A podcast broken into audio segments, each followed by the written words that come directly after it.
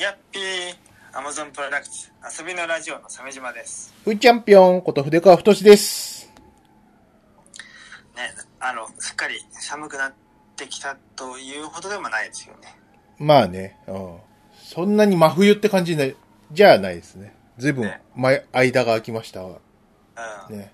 あ間来ましたけど、まあ、スガッチさん会から2週間ぐらいそうですね。スガッツさんと、ロストジャッジメントラジオを撮って、だから、鮫島さんはなんか一月ぶりぐらいの気分ですね。二月ぶりですか？うん。僕は勝浦に行った話をしたぶりぐらいかかな？うん。な。もうちょっと経ってるか。いね。や、お久しぶり。お久しぶりです。えー、もう、もうちょっと早く撮る予定だったんですけどね。ふーちゃんがあの、風邪ひきましてね、久々。ね。うんね、そう。いっぱいですよね、それは。いやー、本当に。だって今、落ち着いてるとはいえさ、あの、ちょうどあの、あいつ、あの、パンイチとさ、うん。あの、戦闘デートをしたよ、翌々日ぐらいに、寒気がししちゃってさ、そうなるとさ、やっぱりちょっと、こう、風呂場とかさ、なんか、酒の席での会話とかさ、気になってくるじゃん。うん、もうやっちゃ、やっちゃダメなやつ全部や、ね、ふ踏み抜いてきて。踏みぬ、踏み抜いたっていうか、まあ大丈夫だろうから、今、そろ、恐る恐るやってみたんだけどさ、その、いや、大丈夫なんだ、本当は。だっえ？て、ワクチンしてるんでしょ？何が？ワクチンしてるよ、うん、でも、マスクもしてたわけでしょ？はい。ね、大丈夫な感じするよね。まあね、うん。だからさ、ちょっと、恐ろしくてさ、しかも結構重めだったんです。あの、あんまりお、あの、ふーちゃん、あの、風邪ひかないんですけど、うん何年かぶりに、ちょっとお重めな。何年かじゃないここ数年、ちょっとふ、引くようになってるな。うん、まあ、そんな感じなんだよ。うん。それでね、でもね、俺には、あの、覚えがあって、あの、風邪の。あの、まず下痢から始まったんだよね。ーあ？下痢から？下痢か。ら、あのー緩くなっちゃってさ、あ、はい。うん、あれ？って思って。で、それはなんで緩くなったかっていうと、キシリトールなんだよ。え？そんなたくさんキシリトールししたの？キシリトールガムあるじゃん。あの、ロッテのうんボトルガムさ。あの、俺あの、何？あの、歯医者行くの嫌だからさ。あの、とにかくキシリトールを噛めばいいんだろうと思って。まあ、芝になりにくくなる？そうそうそうそうそうそう。プラス、まあ、何？フロスとブラシやれば、まあ、えーひどいことにはならないだろうと。うんそう思いますよ。フロスまでやってんだ。丁寧なもんだ。丁寧なもんですよ。うん出る出る。あの、歯の、歯と歯の間からよ。うん それはいい。うん、それでさ、あの、でもあの、何、キシリトールってあの、大量に摂取するとさ、お腹緩くなりますって書いてあるんだよね。書いてあるね。でもね、まあ、緩くなるけど、まあ、あの、便秘解消にはいいやと思ってさ、割と緩くなっても気にせず、ポリポリむしゃむしゃしてたんだ。な、キシリトールの何を食べたの？うん。ガムガムガム。もちろあ、ん。ガム。うん。ガムをさ、あれあの、一粒だと、あの、量少ないからさ、二粒、二粒ガム、ガムが、ガムガムペッペ、ガムガムペッペしてたの。でも、こう、つく、もう、そう、が何？あの、付箋に、がさ、に、いっぱい、あの、ガムつけてさ、あの、うん。ガム捨て付箋みたいなのある、あるじゃん？うん。あるある。尋常な量じゃないんですよ。ええうん。うん。それでお腹を緩くした上に、あの、ちょっと急に寒くなった頃だったから、体調も崩し、そこで発熱したっぽいですね。あえー、バカな風邪ですよ、本当に。大量に、キットやりすぎて熱出したの？熱出しました。えー おかげさまでね、あの、体重減りましたよ。あの、あ、さらに。3日、3日ぐらいで2キロぐらい減っちゃって。えすごはい。ふーちゃんもう90キロ切っちゃいましたね。すすごいじゃん。今89キロかな ?89. 点いくつ ?1 とか2とか。うん。すごい減ったじゃん。減りましたね。半年前に102キロだったんで、いや、めっちゃ変わったんじゃない？変わったと思う。うん。うん。あのね身体的な能力として、あのーあれだわ。ガードレールあるじゃん。うん。あれくぐれるようになったわ。ガードまたげるか。あまたげる。う。ん。足を、その、100キロ超えるとさ、その、あれの、ガードレールをこう、何？踏み越えるっていうかさ、片足をよっていって、うって行くのを、一泊置かないとこう、勢いがつかないっていうか、ほう、ふんすって感じで。そうなんだ。うん勢いがない、あんないんだ。そうそうそうそうそう。タイミング、タイミングパワーゲージをこう、うん。あの、一致させないと、こうんう、できないんだよ。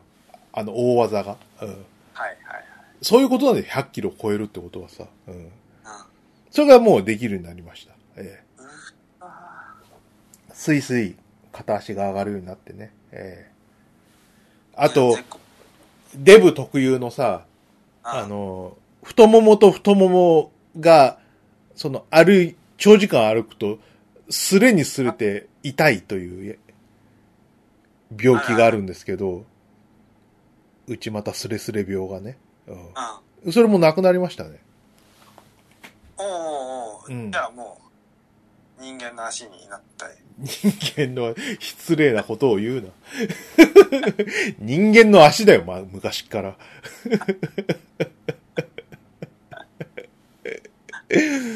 うんその代わりね、なんか、あの、そういう風邪をひくようになりましたかね、もしかしたらね。うん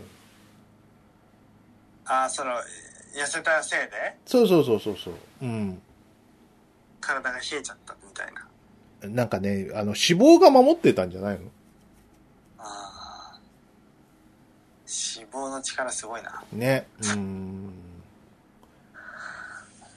そうなんだ。まあ、そんなですよ。鮫島さんだって今ダイエットしてんでしょ？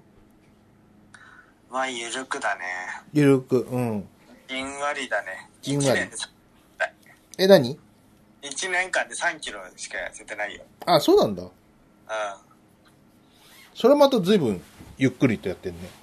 うん。いや、もうなんかモチベーションがない。あ、上がりませんか？上がんないですね。ああとなんか、ひ、膝も痛めたりとかしたし、あ。うん。通勤良すぎる。うん。また膝痛めたんだ。うん。いや、なんか、い以前はさ、うん。すごい、きつめな食事制限と、あの、極端な縄跳びでかなり痩せたものの、うん。あれは、あれを繰り返すのは難しいよね。そうね。うん。え、筆川運動はしてないの？あのー、ちょっとね、あの、何？あの、デッドリフトを再開してたんだけど、寝てる人って何？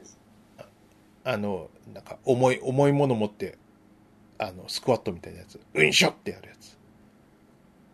あ、そんなのがあんだ。うん。でバーベル？ダンベルで、両方両手にダンベル持ってさ、ああ、で、あの、スクワットやるやつ。あれ、名前、デッドリフトで合ってるよな。なんか、ずっとこう、あれでしょ、両手でこの重いものをぶら下げたまま、うん。はい。超大変じゃん。そう、あこれ、あ、そう、デッドリフト合ってるわ。うん。これ、ダンベルでやってたの。で、ダンベルはさ、俺、あの、何前の、あの、うんダイエットラジオの頃の名残でさ、あの、いかついやつ持ってるからさ、何キロ？え、20キロじゃない ?1 個で、ん何一 ?10、塊？10、10。ああ、はいはい。うん。これでちょ、ちょっと腰に違和感が出たから、うん。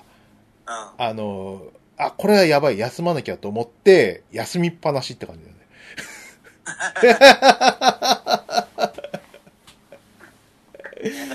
休んでるうちにさ、あのロストジャッジメントとか出ちゃったしさ、あの、いろいろこう忙しかったんだよ。あの、急にモンスト再開したりとか、そういうね。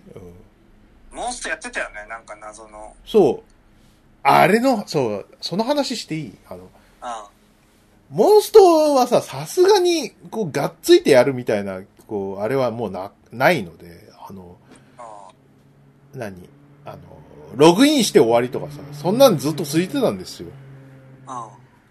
でも、ね、あの、あの、なんだっけ、海賊船っていう、あの、キャンペーンも、あの、キャンペーンがあって、うん。で、その一環として、なんかあの、ドクターストーンってあの漫画あるじゃないあるね。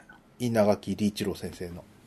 はい、はい。ああれのあの、コラボが始まってさ、うん。お、おドクターストーン俺好きだから、ちょっとやってみようかなと思って。手出してみたらさ、このし、その、海賊船のシステムがさ、謎で、謎っていうか、えらい悠長な仕組みになってて。あのね、期間は3ヶ月なんだよ。3ヶ月間のイベント？3ヶ月間のイベントなんだよ。長丁場で。はいはいはい。で、あの、海賊船を出して、あの、何？島に到着して、そこでこう、クエストをこなして、うん。で、また次の目的地に向かうみたいなイメージなんだけど、その船がさ、あの、出港してから到着するまで、えーっと、4時間かかるんだ。うん。うん。で、みんな、っきりしてるね、全部。そう、4時間、4時間経たないとつかないわけ。うん。で、あの、1クエで、その、モンスターをドロップするのが、例えば2体とか3体とかなわけでしょ？うん。で、あの、それをこう、規定数のラックを、その、集めると、次の、その大陸が見えてくるみたいな感じなんだ。で、うん。えードクターストーンコラボで、あの、あなんだこれめんどくせえの手入れつけちゃったなと思ってやってさ、なんとか、こう全員運曲とかにしてさ、やったやったと思って、嬉しいなと思って。うん。で、ドクターストーンコラボが終わっても他の、何その、海賊船は終わってないからさ、まあ、じゃあシステムも大体分かったし、まあこのままちょっとしやってみるかと思ってさ。うん。で、やってたらさ、まあ、そんだけ悠長にどっしり構えてやんなきゃいけない上にさ、あの、俺はそのモンスト友達がいないんだよね。うん。はい。そう。その、お友達がいればさ、あの、マルチプレイでなんとかこう大量ゲットできるような、ちまちましたクエストもさ、一人でポチポチポチポチ。しなきゃいけないわけですよ。はい。で、その大陸ごとにいるボスっていうのもさ、その10回に1回ぐらいしかこう出てこないレアボスでさ、うん。それをこう、うまく出して、なんとかアイテムとか使ってドロップ率を上げて、みたいなことしないと、ボスモンスターのレベル99とかできないんだよね。その、一人でやってる俺にとってはさ。はいはいはい。で、あ、やべえ、これ3ヶ月、よ、余裕のある、なんか、キャン、キャンペーン期間だなと思ったけど、一人でやったら割とギリギリだぞと思って。ああ、うんそういう、あそういう流れだった。そうそうそうそう。あで、何？あのードクターストーンコラボ終わって、あのー何？用意されてるステージが3つあるわけ。3つ島があるわけ。ー。で、それをさ、その、何？約2ヶ月半ぐらいで全部クリアするってなると、本当にギリギリで。あの、ラストのさ、あのステージが集まりきれなくて、残り3日ぐらいで、その、ボスの、そのラックがね、半分以下ぐらいしか溜まってなくてさ、これはやばい。負けちゃうと思って。もう、何？モンストの中の、モンスポットっていうさ、あの、ポケモンみたいな、ポケモン GO みたいな感じの、あの、地図歩きのさ、あのうん、フィーチャーがあるんだけどさ、地図歩きして、そこにこう、あるパワーを貯めると、その、クエストでこう、効果がはっきりできますぞ、みたいな、やつがあるんだよ。うん。うん。で、それを使うしかないと思って。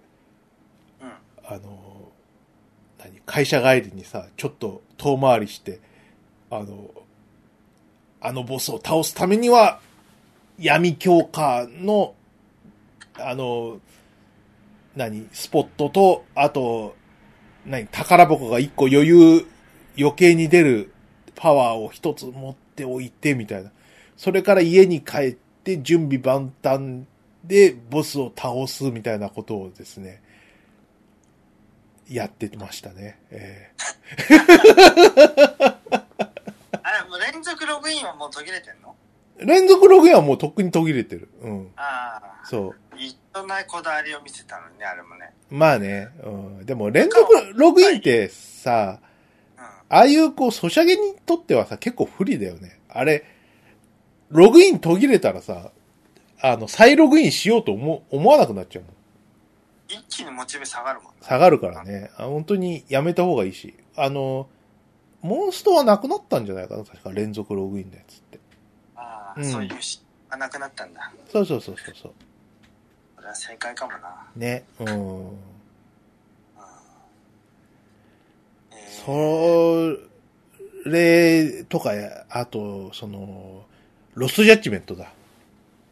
ロストジャッジメントもさ、あの、ユースドラマっていう、今回あの、木村拓哉さんがさ、うん。まあ、八神さんがよ、あの、学校の、すあの、外部顧問として、こう、部活を担当するっていう役割があって。で、その中でさ、その、何ミステリー研究会っていう研究部の、その、うん。女の子が、すごい、こう、ホームズ好きで、こう、街の謎や事件を解決したがるわけよ。ロストジャッジメントの中で？そうそうそうそうそう。で、その女の子の手伝いをすると、本物の探偵が。八神さんがね。うん。っていうやつなんだけどさ、まあ、これがすごいボリュームでさ、本編、本編と大体同じぐらいの、こう、ボリューム感があるからさ、だらゲーム2つぐらい入ってんのよ、あのゲーム。あ、すごいな。うん。あの、シナリオの出来の良さとかもね、あの、その、ロストジャッジメントは、その、メインもサブもとても良くて、あの、ジャッジアイズはメインシナリオはすごい良かったんだけど、そのサブシナリオ、その、その、サイドケースって言われてるやつは意外とヘッポコピーで、うん。うん。そう。それはね、ややがっかりだったんだよね。その前作の問題点として。うんあ。はいはい。そう。何しろさ、その、何？その、カムロ町に割る、にこう、カッポするさ、その、うん。京阪同盟って、京阪連合かな？っていうワルたちがいるんだけどさ、こいつらを倒す、倒してこう平和にするっていうのが、その、サブクエだったわけですよ、前作では。うん。でもさ、その、サブクエはこうメインキャラクターを出さないっていう謎のルールがあるっぽくて、その、うん八神さんと、こう、戦ってほしいわけじゃないですか。本編でも仲間だったさ、その友達たちに、こう、サブクエも助けてほしいんだけど、なぜかそこには出てこずに、その、俺たちが戦うぜっていう感じで出てきたのが、えーっと、忍、忍者かぶれのヤクザと、えー、チンピラ崩れのボクサーと、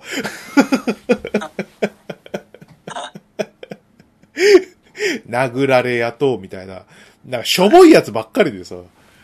で、その、最後、うー、多勢に無勢だって、待て待て、八神俺たちもいるぜって言って、そ、そのチンピラどもが駆けつけてくれるんだけど、で、こう、何？アベンジャーズみたいな、こう、カット割りでさ、出てくるんだけどさ、全然盛り上がんなくて。だって知らないやつだもん、ほとんど。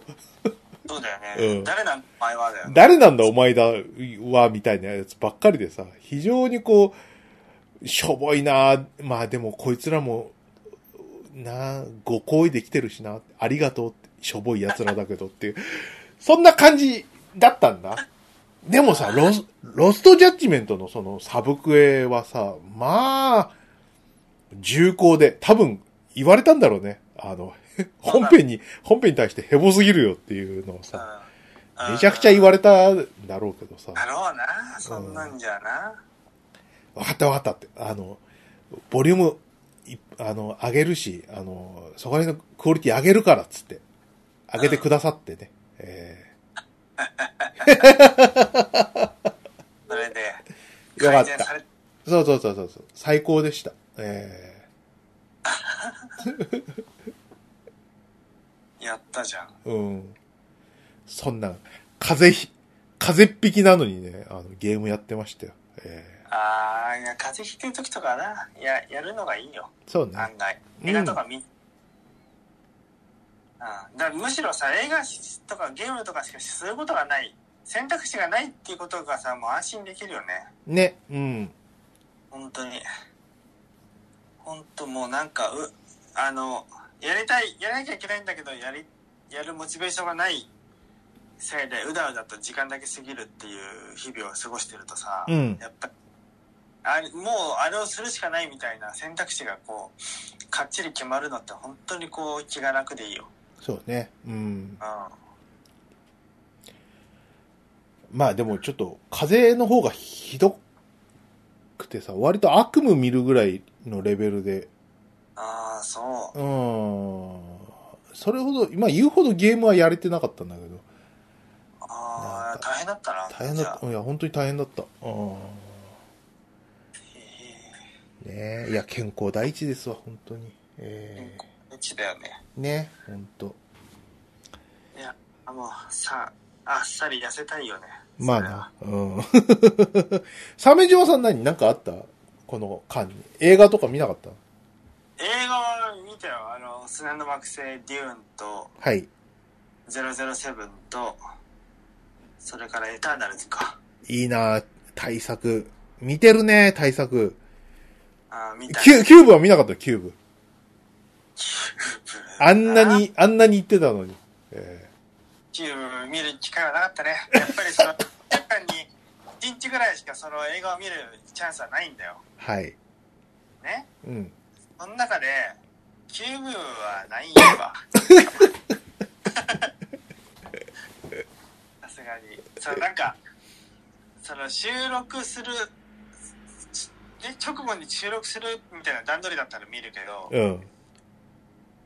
もう時間の無駄じゃん。そうでもなかったら。はい。ね。そうですよ。えそうですよって言った今。え いや、だってさ、まあ ね。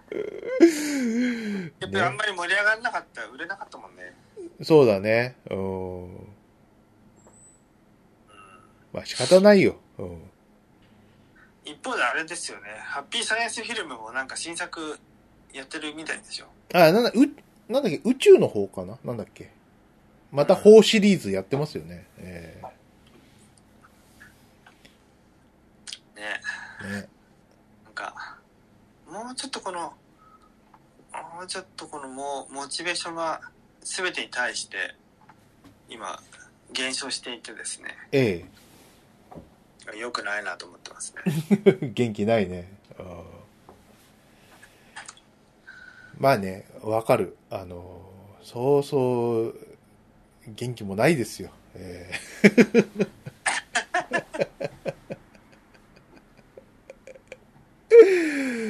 なあ、あ時間ないんだよね。なんかやっぱ通勤して、するようになってから本当にやる気が減って、ーうん。通勤は良くないなと思った。通勤は悪だよ。うん。悪だよ。本当に。だってさ、それまでは毎日筋トレしてやるわけしてたのに、それできなくなったからね。なんでできないかってさ、時間がないからだよ。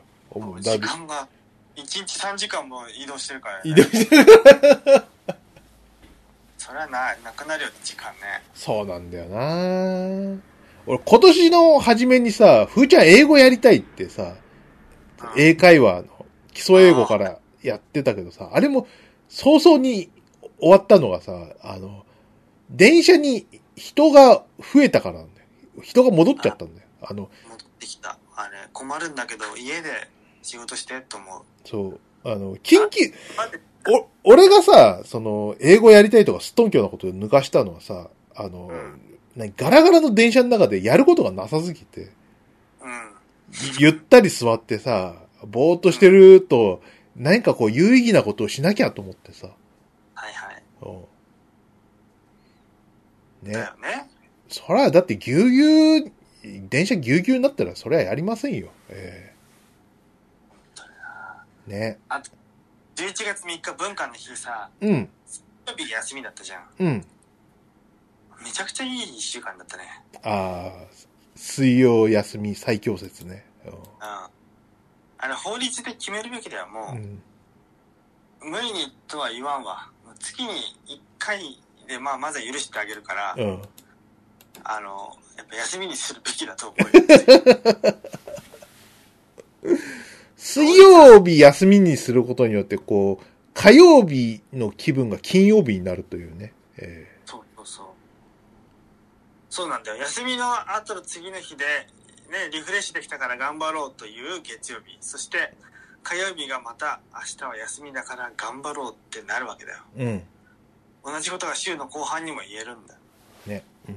それをやらないでどうする？うん。えー普段からね休日と平日はね不公平だと思ってたんですようんこれ差別もうウィークデーはねレーシストだからね自分ばっかり1週間のうちの過半数を取っているんですよはい。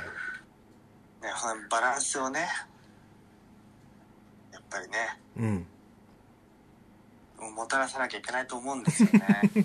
まあ、そうですよね。よかった。あのね、でもね、意外とね、世の中の人間って、まあさ、世の中の人間ってバカばっかじゃんはい。バカなんだなっていうのを痛感したことがあって、前に渋谷のさ、うん。あの、巨大 IT 企業で働いてた頃はさ、うん。トラックでなんとなくこの、休みについての議論があったわけ。うん。で毎週水曜日を休みにしたらすすごくバランスいいと思うんですよねとかってでさっき話したようなことを俺がその Slack に投げたらさうん。いやそれだとやる気が出なくなったりとかするんだよねとかさなんか言い出すやつがいてはい。あこいつバカなんじゃないかなと思ってうん。なんだろう？お前だけなんかいい子ぶりたいみたいなやつなわけ、はいはい。はあ、てめえ何なんだよと思って。休みたいに決まってんだろうと思ってさ。あれなんじゃないの？その、さ、あの、 Slack のチャンネルにさ、あの、上長とかいたんじゃないの？普通に。まあ、全社員が見れるやつだったから、うんいる、いるんですよ。はい。そりゃ。はいはいはい。でも、上長からしてもさ、休めた方がいいじゃん。うん。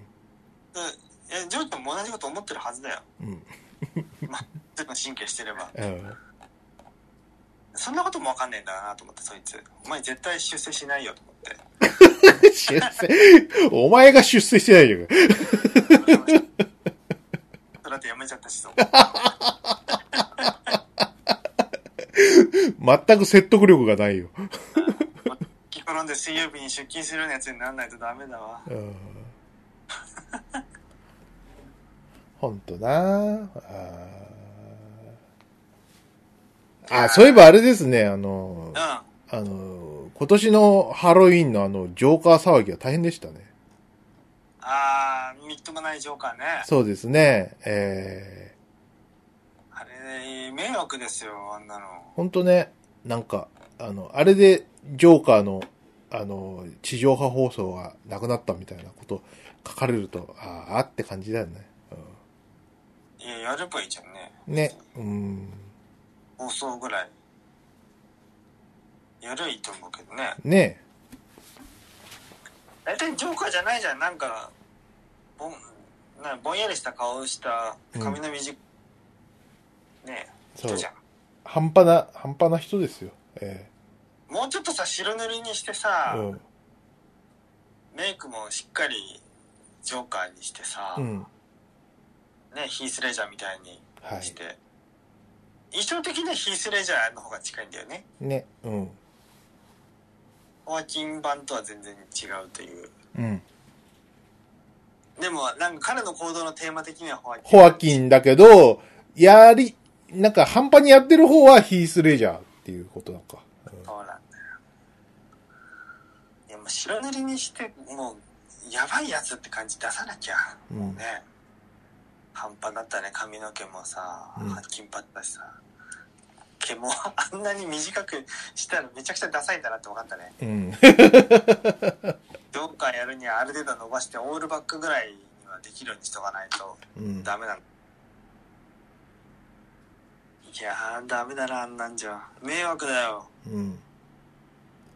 ね、オリジナリティもないしな。あの、はいいつぞやのなんか新幹線のやつを参考にしたとか言ってたよそうなんだ。な。うん。新幹線だっけ？なんかあったよな。あの、なんか似たような事件結構多くてもわかんないんだよな。うん。なんか、あれでしょ車内での、なんか、通り魔みたいなやつが。そう、似たやつがあって、それを真似たとか言ってたからさ。ね、で、そのまた模倣犯も出てね。うん。うん。なんていうかよくないね。えっと、ここら辺、すごくジョーカー的展開になってきて嫌だけど。うん。そう、連鎖するやつでしょ？うね。うん非常に、だから、なんか、ああ、本質をついたテーマなんだなとは思うけどね。すごいね。ん。ねうん。そうだね。あの映画はね。うん、その、いそういう、こう、秀逸なところが、こう、証明されたって、のが分かったかな。うんうん。いやー、やりづらいですね。そうですね。僕、ああいうのはわざとジョーカーの格好しようとしてしてるからさ、あんま怖くない。うん。俺が品川で見たジョーカーおばさんマジ怖かったよ。なんだそれ。ジョーカーおばさんって。品川にで通勤途中でさ、駅からさ、うん。会社に向かって歩いてる時にさ、信号待ちしてたらさ、信号の向かい側にさ、うん。派手なさ、服着たおばさんが止まったわけ。うん。そのおばさんさ、偶然髪の毛が緑でさ、うん。で、おばさんだからさ、化粧でお城に塗るじゃん。はい。で、濃いめのあの口紅も塗っててさ、うん。髪の毛緑でしょ？うんお白いでしょ、うん目。に赤いで服がさ派手でさあ明るめの黄緑でさもうジョーカーなんだよ偶然、偶然ジョーカーになっちゃったみたいな。偶然ジョーカーになってるおばさんで、こう、奇抜なあの、緑パーマみたいなやつも偶然だし、おばさん文化にあるじゃん、うん。奇抜なの色。はいは奇抜な色。い。うん。ね。極端な化粧。うん。組み合わせは大阪とかでさいろいろ見られるおばさんのルックスでしょ？うん。でもその膨大な選択肢の中から偶然このジョーカー的要素が組み合わさっちゃってジョーカーおばさんに爆誕してたんだよ怖くなっちゃってさそれでさうん。はジョーカーおばさんと目が合っちゃってさもい。う俺とジョーカーしかいないからその交差点にはさうん。やべえなと思ってもう慌てて その信号渡んないで反対側に行ってさうん。一服ちょっと迂回したらさうん。あの偶然またそのジョーカーと会っちゃってさはい。ますますやべえなと思ってもほんほんと今度は露骨にあの180度こう後ろに 小走り逃げちゃってさ俺はもう 冷静、写真撮っとけばいいとかそういう冷静さを失うぐらい怖かったんだようん。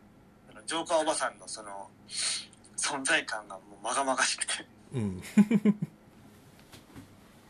そ ね。れぐらいにやってくんないとねはいはいはい。電車に火をつけなくてもビビらせることはできるんだよ、うんしかもそのおばさんは別にそんな意図はないっていうね。ないちょっとおしゃれしてってね おしゃれの方方向がジョーカーだったっていいですよね。そうそうそうえ偶然そのおばさんジョーカーを知らずにーうん。ねはいジ。ョーカーになってしまったというめちゃくちゃ怖かったからねうん。ね。お気に入りのその緑のパーマと、ね、ちょっと塗りすぎたお白いと、派手なお洋服がね派手なお洋服が。ややばいってもう鉛筆なくなったみたいな感じにされちゃううん。ねえ、いやいやいやいや、なかなかね。まあそんなですね相手にしないことが一番だろうなまあそういうことですね。えいやえいやー、あとね、あの、ふーちゃんですけどね、あの、アマプラ久々見ましてね。うん。えっ、と、ホドロフスキーのデューンってあの、映画見まして。なんかドキュメンタリーみたいなやつ。鮫島さん見てないね。俺ら見てないんだよ。うん。あ私の大学生の時見たよ。うん。うそれってあれデビッド・リンチ版ってやつ？ん。ビット一番だと思うね。そうだよね。その前に、そのホドロフスキーが、えー準備していた、えーデューンっていうの、あの、デューンを準備してて、で、なんかね、すごいんだよ。なんか、あの、インタビューで語ってる、その、言い方がさ、そのね、この映画を作るための戦士を私は集めたいと思った。ね、勇者たちを、心をいつにする、ね、その、同志、戦士を集めなければこの映画はできないと思ったってさ。で、まず、まずメビウス見つけるわけよ。ねメビウス、うん、メビウス、こ、こいつはあの、私のカメラになる男だ。私の目になる男だ。つって。すごいこい。こいつにコンテを書かせてもらう、書いてもらおうっつって。フランス飛んで、で、フランスで探して、えーこれ、これ、これ、こうしようって。うん。やりますっていうことで、仲間になって、みたいな感じで、うん。ギーが、いいって、こいつは美術やらしたいっつって。よーしうわーーそう。みんなに見つかる前のギーガーとか、メビウスを発掘してんだよね。うん。すごくないだって、いつ ?73 年？全然スターウォーズより全然前ってことだよね。?75 年じゃん。うんエイリアンないじゃん、まだ。うん。まだ、ギーガンもエアブラシ、どっちから絵の具出るんだろうみたいなやつところでしょ？もうエアブラシは使ってました。使ってたみたいですけど。エアブラシ、まだ出会ってませんけど、とか。何を根拠に言ってるんだ、お前は。それで、あの、なん、なんだっけな。あれ、スター、スターウォーズの、なんか、VFX を担当した人ってど、誰だっけな？名前忘れちゃったな。なんかその人にもあったんだよ。で、あのーいろいろあって話した結果、なんか、うん。違うって。こいつは違うって。俗物だったっつって。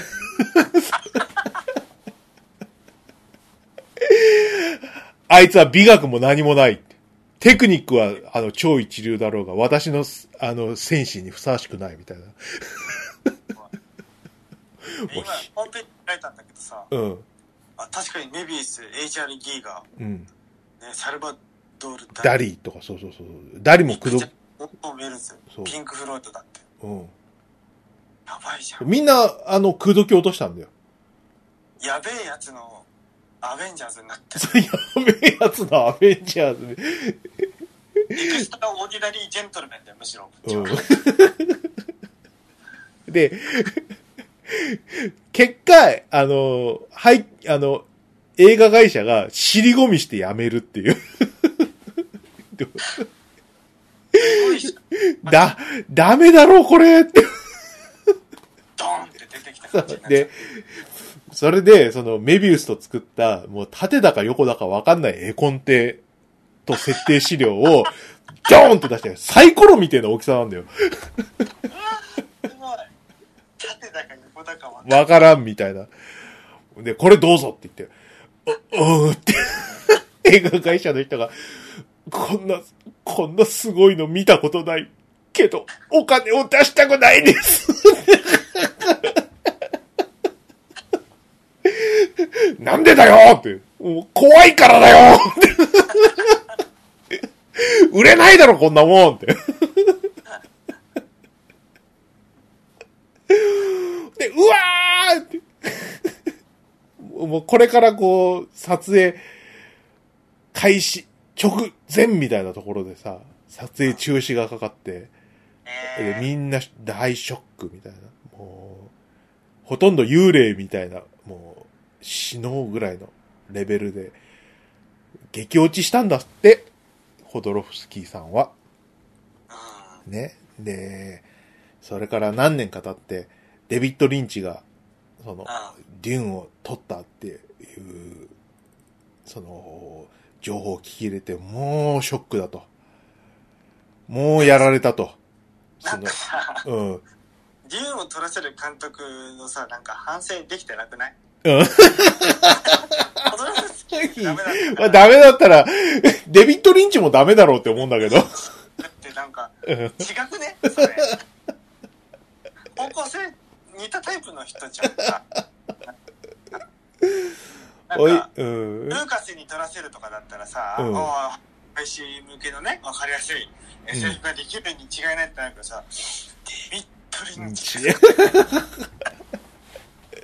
なぜだよ。そうなんだよ。それで、その、もう、私はその、まるで幽霊のような足取りで、その映画館に行ったと。そで、もう、死にたい気分だったけども、うもう映画を、が進むごとに私の、ね、その、気分、あの、メンタルは、どんどん回復していったと。大失敗じゃないかって。最高だすげえつまんねえ やったーって。わかる。嬉しいよーって。うん。ざまあ見ろざまー見ろって。デビッド・リンチがこんな撮るわけねえだろって。プロデューサーが悪いに決まってんだよってバカ野郎っつって。ゲラゲラゲラゲラって元気になったって。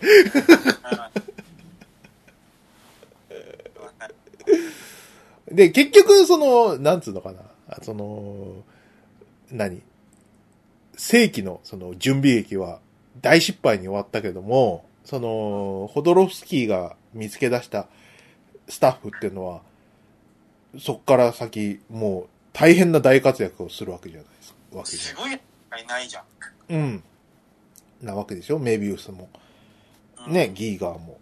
ね、大活躍するし、あのーその、デューンの準備校で、その、作った設定っていうのは、まあそれこそ、その、何あの、あらゆる映画で引用されてると。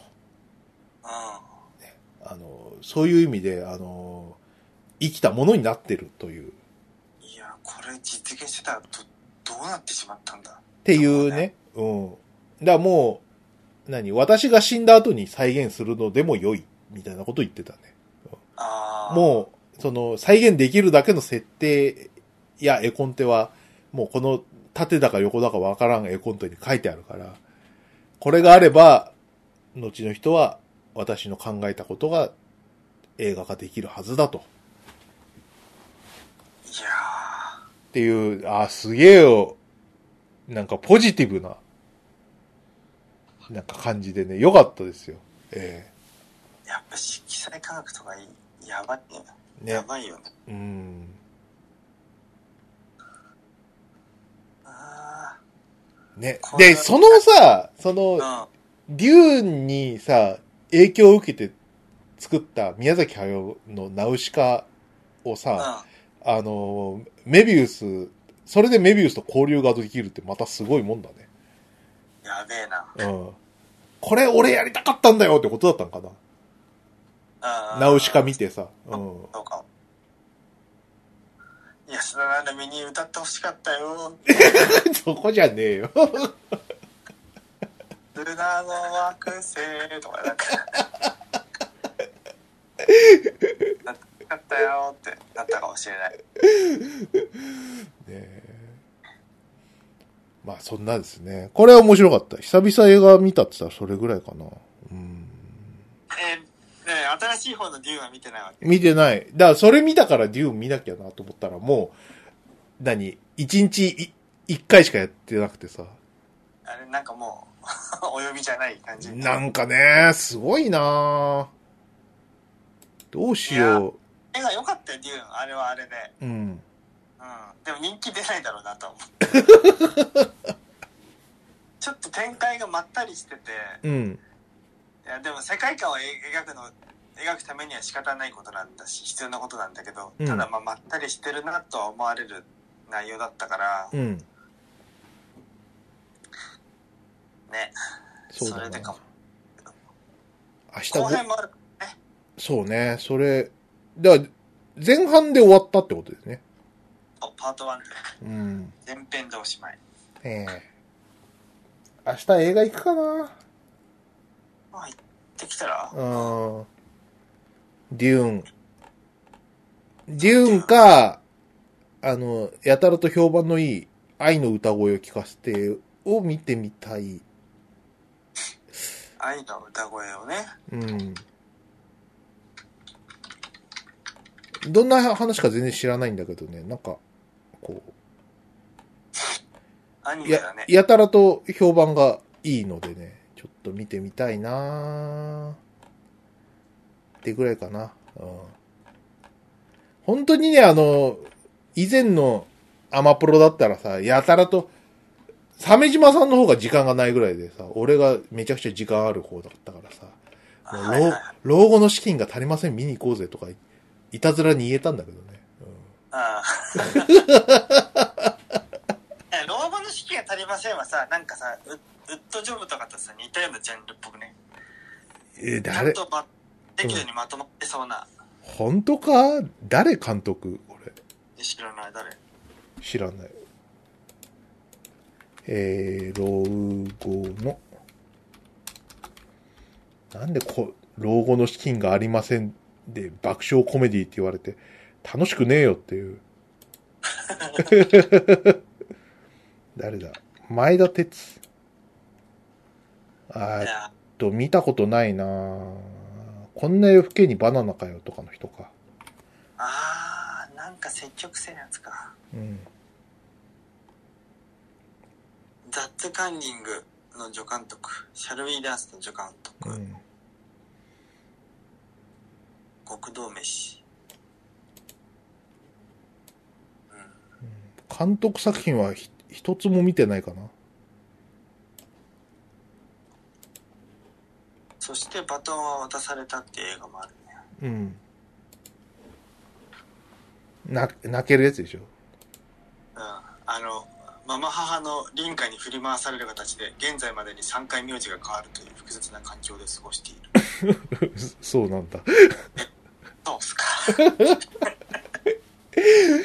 うん、3回名字が変わる。うん、なんかどっかで聞いたことがある人がいる、いいるな！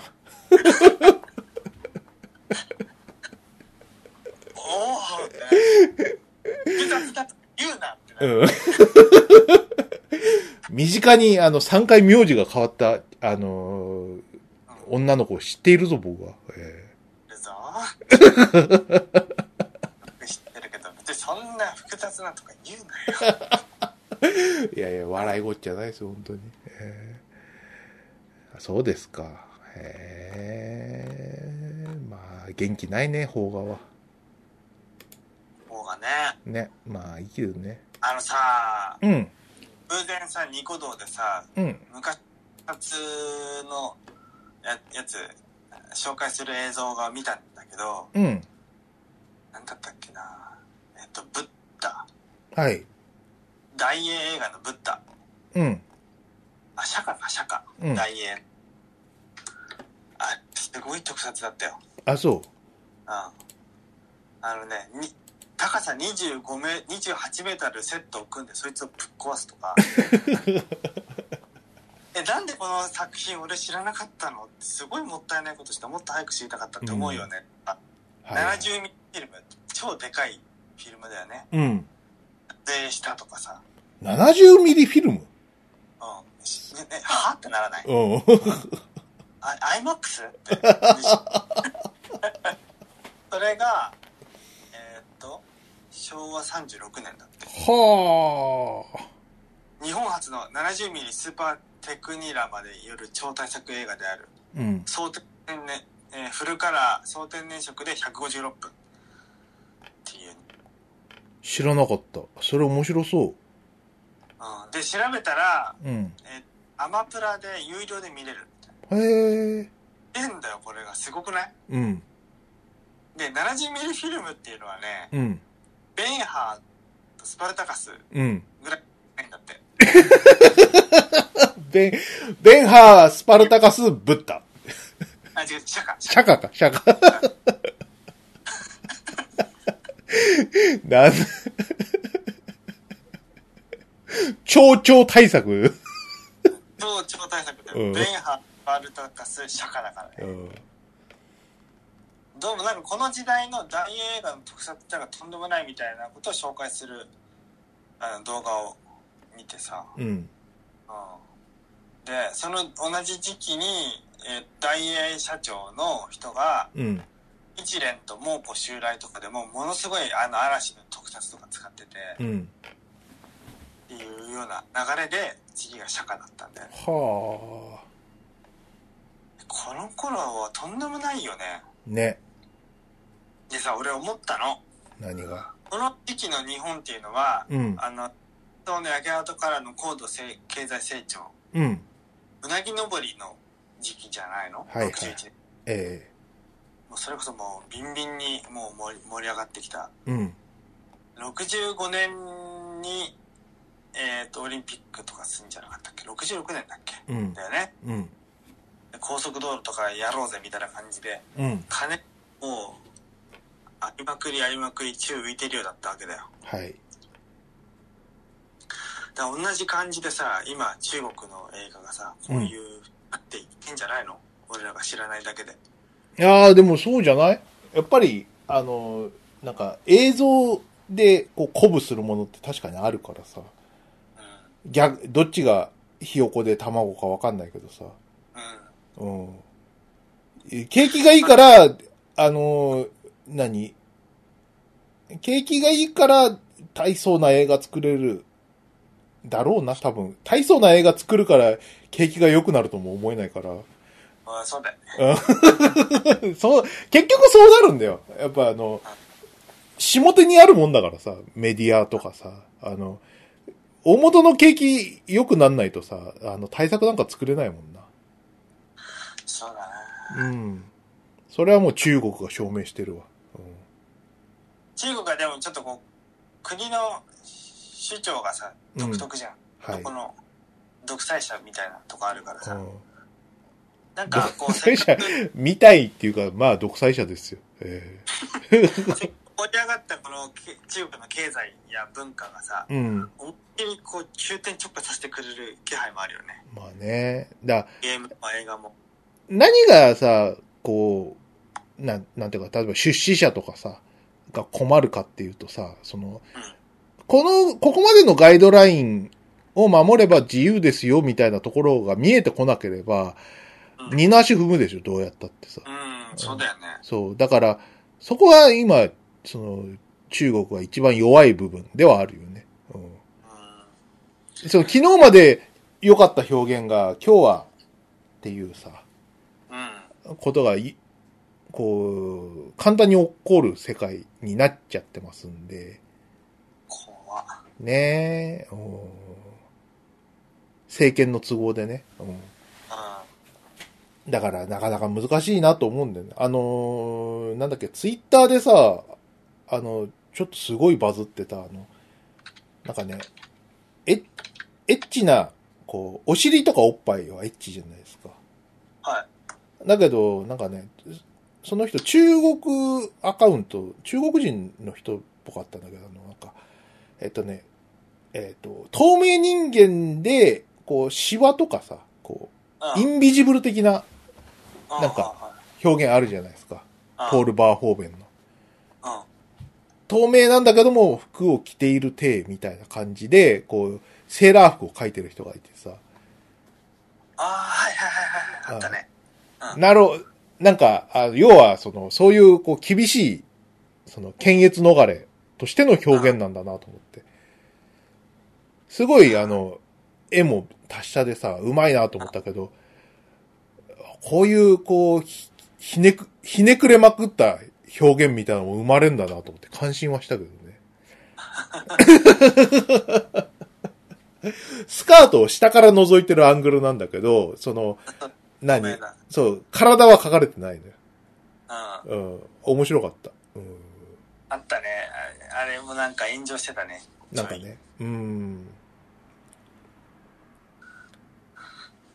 この前あの町山さんのあの玉結びのやつでもちょっと話してたよ中国のやつなんて話してた？なんか中国の間でしか有名じゃないコメディアンの映画とか、うん。あとは超新湖の戦いうん。えっ、と、朝鮮戦争で、で、えー国連軍と中国軍が戦った戦争の描写とかを、うん。トン予算をかけて、えー撮っているっていう話とかしてたね。へで、これ、あのーなんだっけ、予告編とかも探せばあるんだけど、ー。うん。いや戦争映画ちゃんと撮ってたよ。そっか。ビジュアル面ではね。多分、うんかなり事実と違う内容になってそうな、ではあるんだけど、うん。うん。でもなんか、あの、プライベート・ライアングぐらい、しうん。っかりした映像ではあった。へえ、どうなんだかね、すごいね、また。金がかけられるんだろうけど、こう、批判的なものは全くできないというね。だから中共産党の思想から逸脱しない、えーえー映画が、いびつな映画が出来上がるんじゃない？こそうまあ、そうなるほかないもんな。うん。でも映像的には派手ですごいみたいなのがうん。いいのでしょうな。そうね。うんうん、なるほどね。だからあ中国のホトロフスキーみたいなやつが現れるかもしれない。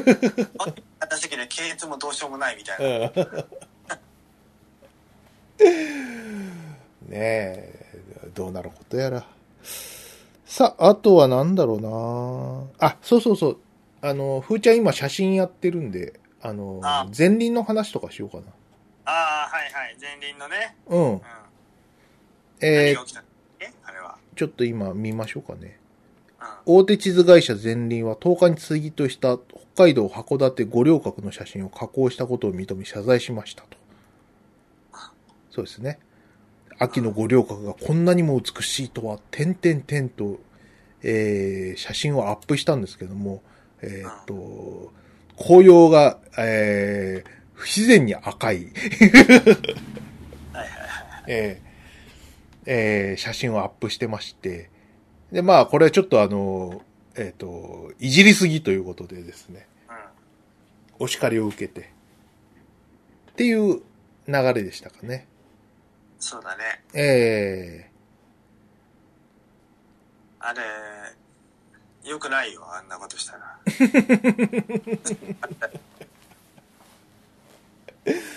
まあね、これさ、あの、まあ、ふ不自然なことこの上ないんですよ。この、マスクで切り取られたようなね、あの、赤い、その、真っ赤な木とかさ、うん。うん。そう。サイサイドサイド、爆上げだしさ。ううん。ん。で、まあ、あのーよくやる手といえばよくやる手なんですよ、しかも。うん。ね。うん。これも、要はその、何？ローデータっていう、写真でいうとこのネガのデータをですね、あの、ライトルームってところで、その、いろいろごちょごちょやると、まあ写真がこう、いろいろ気持ちよくなって出来上がりますよっていうことなんですけどね。うん。うん。で、えっと、ふーちゃんもあの写真上げてますけど、大体加工してアップしてるんで、はいはいはい。うん。実際はまあ、あんな風には見えませんってっていうものばっかりなわけですよね。ふーちゃんの最近アアップしたやつだと、代々木公園とかあげましたけど、うん。まあ、こんな色じゃないですね。まあ、そうでしょうん。まあ、こう見えたらいいな、みたいな願望みたいな。あのー、ふーちゃんはね、なんか写真をなんかイラストのフォーメントに合わせてこう捉えてるんで、要は CG とかイラストレーションとの同列みたいな感じ。はい。うん、だから、その、それでかん、その方法、方法論で考えると、別に、あの、まあ、色味いじったところで別におかしなことはないんですよ。まあでも、これは俺が、その、何、商業写真家とかじゃない状態だからさ、俺はこう見えましたっていうのが、別にギルティではないんですけど、その、えっ、と、この前輪の問題のやつはさ、その、こんなに美しいとは、と言い切った上でさ、その、言ってますんで、まあ嘘なわけですよね。え 嘘つくんじゃないよ、こいつは。ー嘘なんですよ。その、赤い部分をさ、あの、うんサイドギャン上げして、あの、サイドとメイドをギャン上げしてですね、明瞭度上げたらこういう写真になるんですよ。えでも本当この写真のようなものを目当てに五稜郭に行った人はもうがっかりするじゃん。なんか前輪の自己満に騙されたわって思うよね。ーまあね、だまんまと14.6万いいね。はもう、もうちょっとその炎上した分が入ってるんだろうけどさ、うん。あの、してますから、みんなね、あの、こういうこう、ケバケバのやつ大好きなんだよね。それはまあね。それはそう。うん。どこまで許されるの？例えば、なんか、ルルブとかさ、マップルの、その、こう、何？写真とかで、あのーいじるのはあり？なし？いやなしだよ。なしだと、ちょっと悲しい感じになったりもするわけよ。なしだけどいやなしだね例えば、あの、撮影した日が、やや曇天みたいなところになると、かなりくすむんだ。うん。そうだよねそうなってくると、例えば、その撮影日に当ててた日が、あいにくこう、全部、こう、何？曇り空でしたみたいな。場合とか、あ、あともう時間ないなって。じゃあ、ちょっと、あの、現像でなんとかしますか？みたいなことは、うん、さ、鮫島さんどうです？うん、まあムカつくけどしょうがないかもしれない。なん、例えば、なんだろうな、その、パンとかラーメンとかを美味しそうな写真で見せるみたいなのはどうですかね？いやでもそれはその元々の素材をよく取ってるわけでしょ？いや、あの、現像でいじる。ええなんかフォトショー加工みたいなもんじゃんうーん、フォトショップっていうのがもともと写真のそのレタッチを目的としてるんで、うん。で、なんていうかな、俺もあんまり詳しくは知らないけど、その、なんか昔のアナログ、その、アナログ時代のその写真家も、かなりこう、フォトショップ、ライトルームでやってることをやってんだよね。当たり前、これ当たり前っちゃ当たり前なんだけど、そもそも、その、写真の現像状態の現像作業を、その、コンピューター上でシミュレーションしたのがフォトショップなんで、うんうん。あれなんか、アナログでフォトショップみたいなことやってるっていうのは、フォトショップがアナログの現像作業をデジタルで再現したものだ、なわけですよ。そうだよねそうなってくると、なんかフォ、フォトショー加工じゃんっていうのは、写真の元々ある姿なんじゃないの？とも思うんだよね。うるせえな。なんだよ。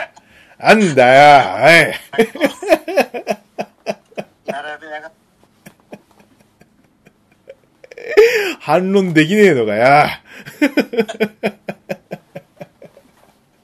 五稜郭で目にしたものを正しく伝えてほしいっていうのがやっぱり消費者の願いじゃないですか。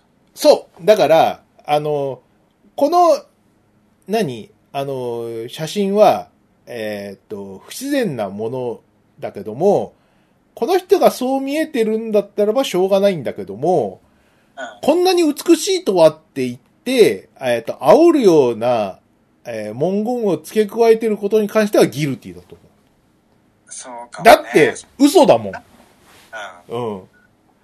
嘘は良くないよね。そう、あのーたじゃあ、なんか例えば、あの、この美しい紅葉っていうその、ルルブだったりマップに、ああの、何、載せる写真がさ、えーっと、より美しくしたいっていうのはありだと思うんだよね。うん。もっとはい言うと、その、なんだろうな、あの、例えば、なんか、何、友人、知人ね、あの、奥さん、恋人といった楽しい思い出みたいなのは、まあ、思い出5割増しぐらいですよ、やっぱり。その思い出5割増しの、あの、色付けとして、こう、なんか鮮やかにするとか、そういったところはいいんじゃないかなと思うけどね。うんうん。そうですね。そう、そうなんだよ。だから、やればやるほどよくわかんなくなってくるんだ。あの、今日日、その、写真もさ、私あの、ニコンの Z5 って使ってますけど。フルサイズはね。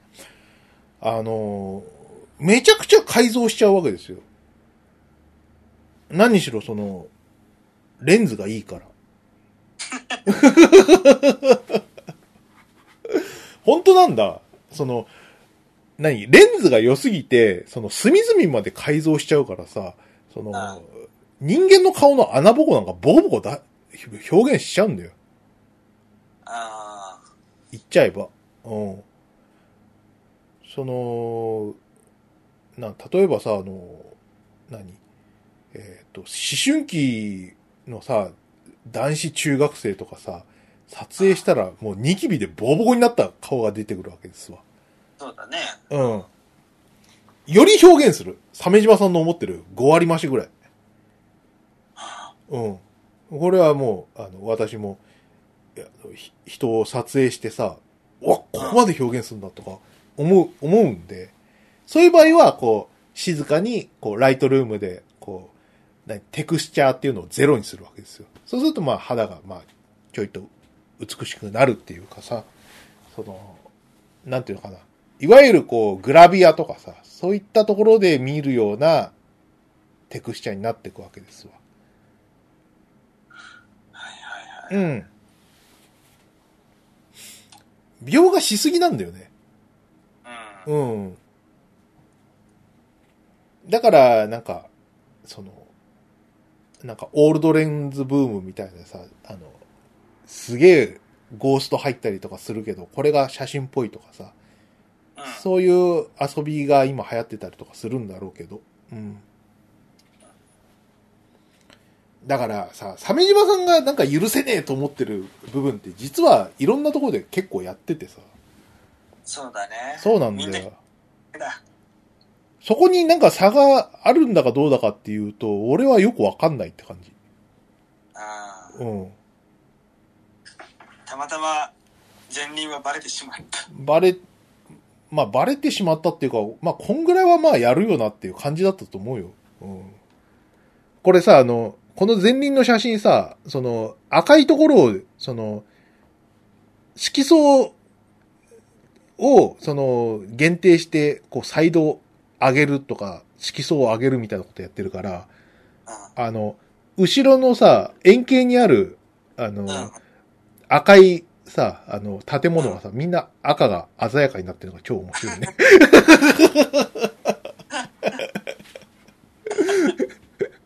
そうでしょ奥の方の赤い木も赤くなってるでしょなってる。そうそうそうそう。これはそういうことなんだよ。なんかこれってさ、なんかアプリで加工しすぎたさ、うん。音取りの影響でさ、隣の空間が歪んでるみたいな似てるよね。ちょっと似た感じだと思うけどね。関係ないとこまで影響してるんで。うん。うん、はいはいはい。そうそうそうそうそう。そういう感じなんだよなまあ、前輪さん、あまあ、嘘はいけませんよって感じだよね。だよね。そう、そう、それぐらいかな。うん。うあと、写真よくわかんないっていうところはありますね。んね、写真ってやる。わかんない。ね。大体さ、ちょっとまあ、鮫島さん見てくださいよ。この五稜郭のさ、真っ赤っかの木のさ、あの、うん。リフレクションしてる、その、何？木が緑色ですからね。赤くないでしょ？リフレクションしてるでしょ？その、反射、水面反射。あはいはいはいはい。それが赤くないっていう。おやおや。おやおや。何それ？え、うんヴァンパイアは鏡鏡に映らないみたいな？なんかね、うん。暗めのグリーンで表現されててね。あまあいろいろこう突っ込みどころが多いというとこですかね。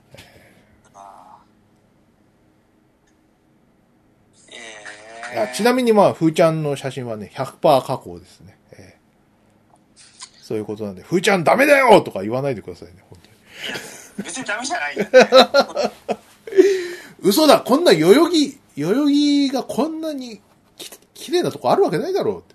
バカにしてるのかみたいな。えー、すいません。代々木に綺麗なとこはありませんって。代々木は汚いんです。いやいやいやで明治神宮の方は本当に綺麗なんですって。まあね、そんなですね。いいですね。あ、今日そうそうそう。あの、横浜行ってさ、ああ、奥さんと撮影した。撮影して、うん。要はあの、なんだっけ、あのー桜木町から出てるさ、うん。あのー何？えーっと、ケーブル、ロープウェイ。うん。あれ、ちょっと乗った方がいいだろうと思ってさ、おーいいじゃんいいじゃん。映えるよね、あんなの。映える。まあ、お昼過ぎぐらいについてさ、まあ、乗ったんだけどさ、うん。いい、いいね。あれ、昼、昼であんなにいいからさ、ちょっと感動しちゃって。マジで？うん。で、まあ、何？みなとみらいでさ、まあ、遊んだ後でさ、どうしよっかと思って。また、く下りも乗るって言うから、じゃあ乗ろっかなと思って。なんか、下りも乗って。まあでもすごいよ。なんかこう、下り乗ったらなんか逆に腹立ってきちゃって。なんで？要はさ、なんであんな短い間にさ、ロープウェイ作ってさ、だって普通に歩ける距離じゃん。あ桜木。町から港未来なんてさ、うん。なんてことない距離なんだけど、なんであんなとこにロープウェイつけたかっていうとさ、うん。横浜くんは自信があるわけですよ。ああ、何？景観に？自信ある。そう、景観に自信がありなんだよ。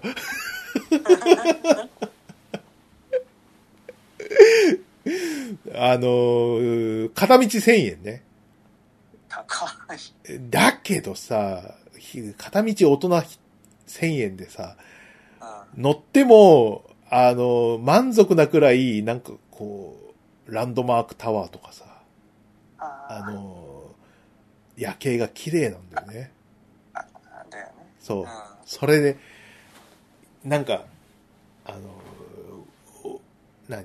ゴンドラ内もさ、ちょっと良さげな、こう、BGM、優しい BGM がかかっててさ。ううんん。すっごい良かった。うん。っていうのもさ、なんかうちの夫婦はさ、うん。俺も、その奥さんもさ、あのうんフィラーが好きなんだよね。フィラー？フィラーってわかる？あの、テレビがさ、終了後にあさ、あ、はいはい、あれね。しばらくお待ちください。ピーで、うん。うん、その後、こう、流れるさ、適当な、こう、うんうん。映像とかあるじゃない？はいはいはい。編集。で繋ぎ合わせたみたいな。うん。あれが好きなんだよ。俺も奥さんも。はい。で、や夜景とかだと、かなり上がるわけ。うん。うん。でさ、はいその、結婚記念日にさ、あのあ、そういうこう、生のフィラーを味わいたいなと思ってさ、ああ、なるほど。あそう、ああ結婚記念日に行ったのは東京スカイツリーだった。はいはいはい。そうなのね。うん、そう。まあ、高いとこ登ってさ、で、夜景綺麗でさ、で、うん。なんか、バーみたいなとこもあるし、そこでこう、ドリンク飲みながら夜景見たら、いいかななんつってさ、ああ、いいじゃん。あそうこね。そう思ったらさ、今、その、何、スカイツリーがさ、あの、鬼滅の刃バーコラボやってて、うん。うん。うるせえうるせえですよ。その、こっちはさ、こう静かにこう夜景を見る感じで来てるんだけどさ、もうリサかかりっぱなし。どうやって、はにゃにゃにゃにゃにゃにゃにゃにゃにゃにゃにゃにゃにゃまあでも、ね、あの人たちもこう夫婦で大変だから。ふうて、まあ、それは、それはだって僕たち関係ないじゃないですか。リサさんとあの、声優さんのさ、が大変なことについてはさ、なんか自殺未遂したりとか、大丈夫だったりとかしてたみたいですけど、それは僕関係ないですから。関係ないよね。そうだよね。もう、その、何？その、フィラームードが台無しなんですよ。後ろ、壁全体にさ、炭治郎くんたちがびっちりプリントされてるし。二郎が。そうそうそう、炭治郎さんとか禰豆子さんとかがびっちりこう主要メンバーがさ、いますから、それはないぜって感じなんだよね。うん、それ、それでケチついちゃってさ、ケチついちゃったからさ、その、今日の、その、ロープウェイのさ、こう見事な、こう、フィラー感っていうのをちょっと感激しちゃって。うん。ああ、いいじゃん、じゃあ。え、夜は見れなかったんだっけ？よ、夜も行ったんだよ。ああ、なるほど。帰りは夜だ。日が暮れた後だったんだ。そう。ほまあ、当然だけど、夜の方がいいね。倍。観覧車とかもビカビカ光るでしょ？機械、そうそうそうそう、コスモクロック。もううん、ビカビカ光るしさ。うん。ランドマークタワーあるし、ね。ね、ゴジラがぶっ壊すホテルもあるしね。そうそうそうそう。憎たらしい。自分の夜景に自信がありすぎて。うん。確かに。ねまばしの夜景は、え。えパチンコ屋がビッカビカに光ってるぐらいだもんな。え そう、そうなんですよ。まばしの駅前にね、あの、異常にでかいパチンコ屋がありますからね。ね。はい。なんだっけ、遊びを科学するみたいな名前のあ、パラッツォね。うん。パラッツォ。うん。はい。めっちゃ眩しいよね。うん本当にこ、郊外なんだよ、本当に。公開なんだよ、本当に。雲に、雲曇りの日とかさ、めっちゃさ、映り込んでて、明かりが。ナトリウムラ、あ、そうそうそうそうそう。なんかね、あの、東京タワーかぐらいの光り方してるんで。してるよね。うあれパチ屋なんだけど。ん、ね。そんな千葉県民からしたらね、本当に横浜は眩しくてキラキラしててね。よかったですよ。横浜、本当ね、ね。海、だって丘の方にちょっと登ってみ。またあれもいいんだよ。ああ、そうね。うん。うん。今日はね、赤レンガ倉庫であれやってましたよ。あの、ヴィンテージカーショーみたいな。マジで？うんデロリアン見た、デロリアン。うわーうん。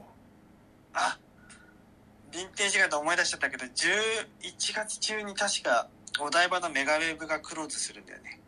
あ、そうか。うん。メガ、メガウェブと、ヴィーナスフォートかな。あ、丸ごと？丸ごとだと思うよ。ヴィーナスフォートもだと思うよ。あそこ、好きなんだけどね、まあまね。イベントあったよな、確か。あれ、ブッチョさんか。あ。うん。そうそうそう、カルチャーカルチャーね。うん。今、カルチャーカルチャーは渋谷に移ったけども、行っうん。懐かしい。たら懐かしいな。あれで初めて行ったの、確か。うんうん。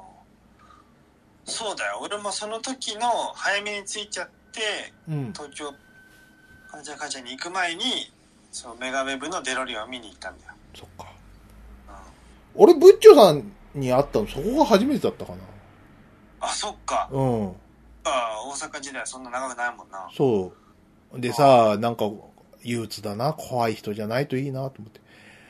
しゃ顔もわかんないしさ。で、何だ、どんな人かって聞いたらさ、行ったらわかるって言うからさ。行ったらわかる人なんかそうそういないだろうと思って行ったらわかったんだよ。間違いないだろ、あのカラフルなボールみたいな人が。こ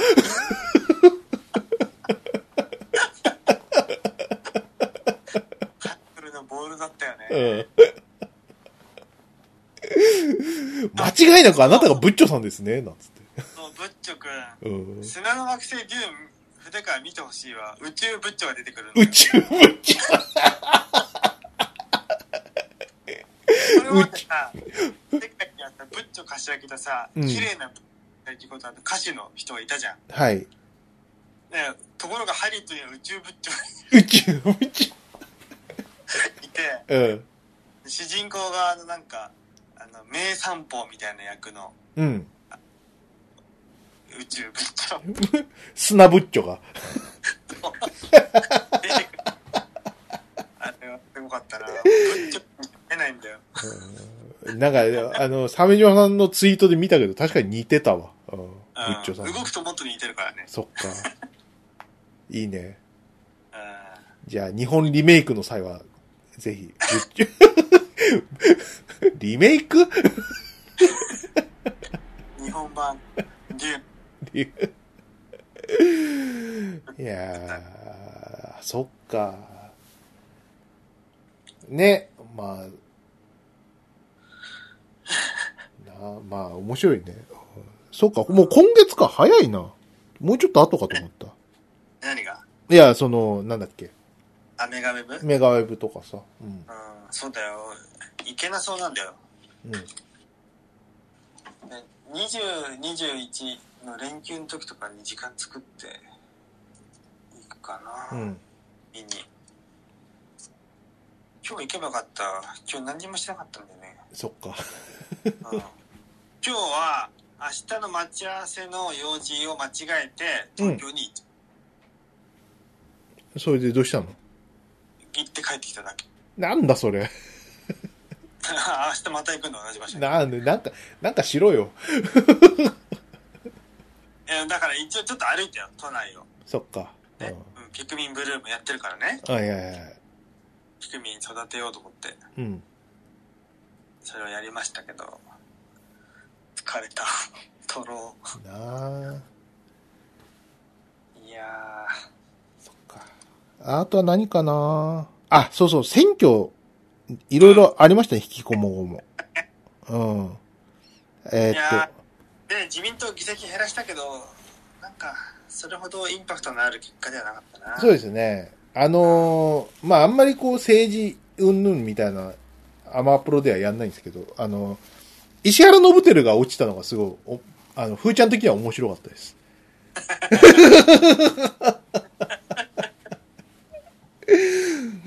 えっとね、ちょっと待ってね、石原信輝って当選何回なんだろうな。えっと、石原信輝。えっと、ウィキペディアで見ましょうかね。と、10期やってんの？すごいね。ずっとじゃあ、議員さんだったの。10期やって、えー大臣が、1、2、幹事長もやってるね。へ3、4、4、大臣4回ぐらいもっとやってんのかなあうん。っていうさ、10回、10回もさ、当選してるやつがさ、そこで敗れるとか超面白くない？しかも、しかもさ、その、何？直前に、その、石原プロを生産したじゃない？あ。ね？あのーで、今回は石原軍団の応援はなしですって、なった、さ、選挙で即落ちるって面白すぎるよね、本当に。自身の、もう何もなかったってこと？そうそうそうそう。この、この、この、なんていうのかな、こう、初老っていうかさ、こう、政治家としては、もう、ね、その、重鎮ぐらいだよね。10、10回ってことはさベテ。ランだよね。ベテランのさ、この64歳の老人がさ、その、乗ってた、この、何土台っていうのがさ、全く自分のものではなかったっていう、この、愉快さ。砂上の老客っていうの？うんね。親の七光でもないからね。親の弟の軍団の七光だからね。親、親の弟の軍団っていうのは、まあ、他人ですよ。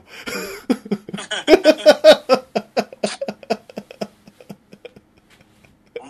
当だね。親の弟の軍団がなくなったら即落ちる人っていうのはね、よっぽど存在感なかったんだね。まあ嫌われてたんだね。き なんかじ嫌われてたん嫌われた。嫌われてなかったらこんな負け方しないから。うんうん。いやー、すごい、あの、面白い、面白いなって。まあなんか、今回の選挙、なんかあんまりこう、何？あの、うん。なんか主張とか、なんかそういう声のでかいタイプの重鎮がバシバシ落ちたっていう印象があるんですけど、あ、小沢一郎とか。小沢一郎とか、辻元清美とかね、うん。そうだったね。非常に印象的ですよね、なんかね。選挙で何が、選挙で何が変わるんだみたいなことをさ、よく言われるし、まあなんか、今回もなんか何も変わってないのかなと思うんだけど、それなりにこう、毎回、意義的なものが浮かび上がるんで、うん。やっぱり制度としてやっぱり重要なもんなんだだだなとは思うね。うんそれがなんか俺の今のところのこうあれですね考え方ですね。選挙無駄とか全然思わないかな。うんいや、選挙行きますよ。面白いじゃん。行ったらやっぱ選挙特番が面白くなるじゃん。で太田ね。うん。うん本当だ。最高だったあれ。めっちゃ笑ったぞ。意外とでも世間は怒ってんだよね。怒ってる怒ってる。うんあそうじゃん。うんあんな自民党のさ、悪そうな顔してるやつがさ、ねうんえ。あの、まあ選挙でずっこけてさ、なんかさ、思いっきりなんか、ご愁傷様とか言われちゃってさ、でも、でも、太田さ、その後、へこんじゃうからな。なんか、ラジオですげえ、ず、ずっと言い訳してたもんな。じゃあや、じゃあやめりゃいいのにさ。あるんだな、あるんだよな。そうなんだ。だからさ、あの、田中、田中の重要さね。うん。でも田中の方が随分モンスターっていうさ、話はまあ常識だと思いますけど。でも逆にこう、太田はさ、そういうこうクレイジーな場所では割と真面目だったりするじゃない。特に政治語ってる時の太田って真面目だったり真面目だってすげえ、すげえ真面目だったりするからさ、それでキャスティングされたりとかししたんじゃない？間違って。まあ、太田総理って番組の実績もあったから、なんか、あ、ね、期待したんだろうね。だろうね。特にさ、だってあのよ、かった。俺、好きだけどね。だってさ、みんな、まあ、普通に流すだけだけど、こう、思いっきりさ、うん。いや、やる人に、こう、思いっきりぶちこ、ぶっ込んだ質問するのとか面白かったけどね。面白かったよ。うん。うん。まあ、もうないと思うけど、もうない、そうな、そうなんだよ。ないんだよ。うん。そう。それもさ、なんか、あと、もう随分みんな思ってると思うけどさ、あの、池上彰の選挙特番とかもさ、その情報をもっと早く言えよ、みたいなところ？うん。あの、本当にわ、悪いところなんだけどさ、うんあの、選、投票日当日にやるな、そんなことっていうさ、もっと前だろ、時間がんだからっていう。それだよね。そう、太田が、を起用するんだったら、もうちょっと前からそういうことやりますよっていうことでさ、TBS はやんなきゃダメじゃん。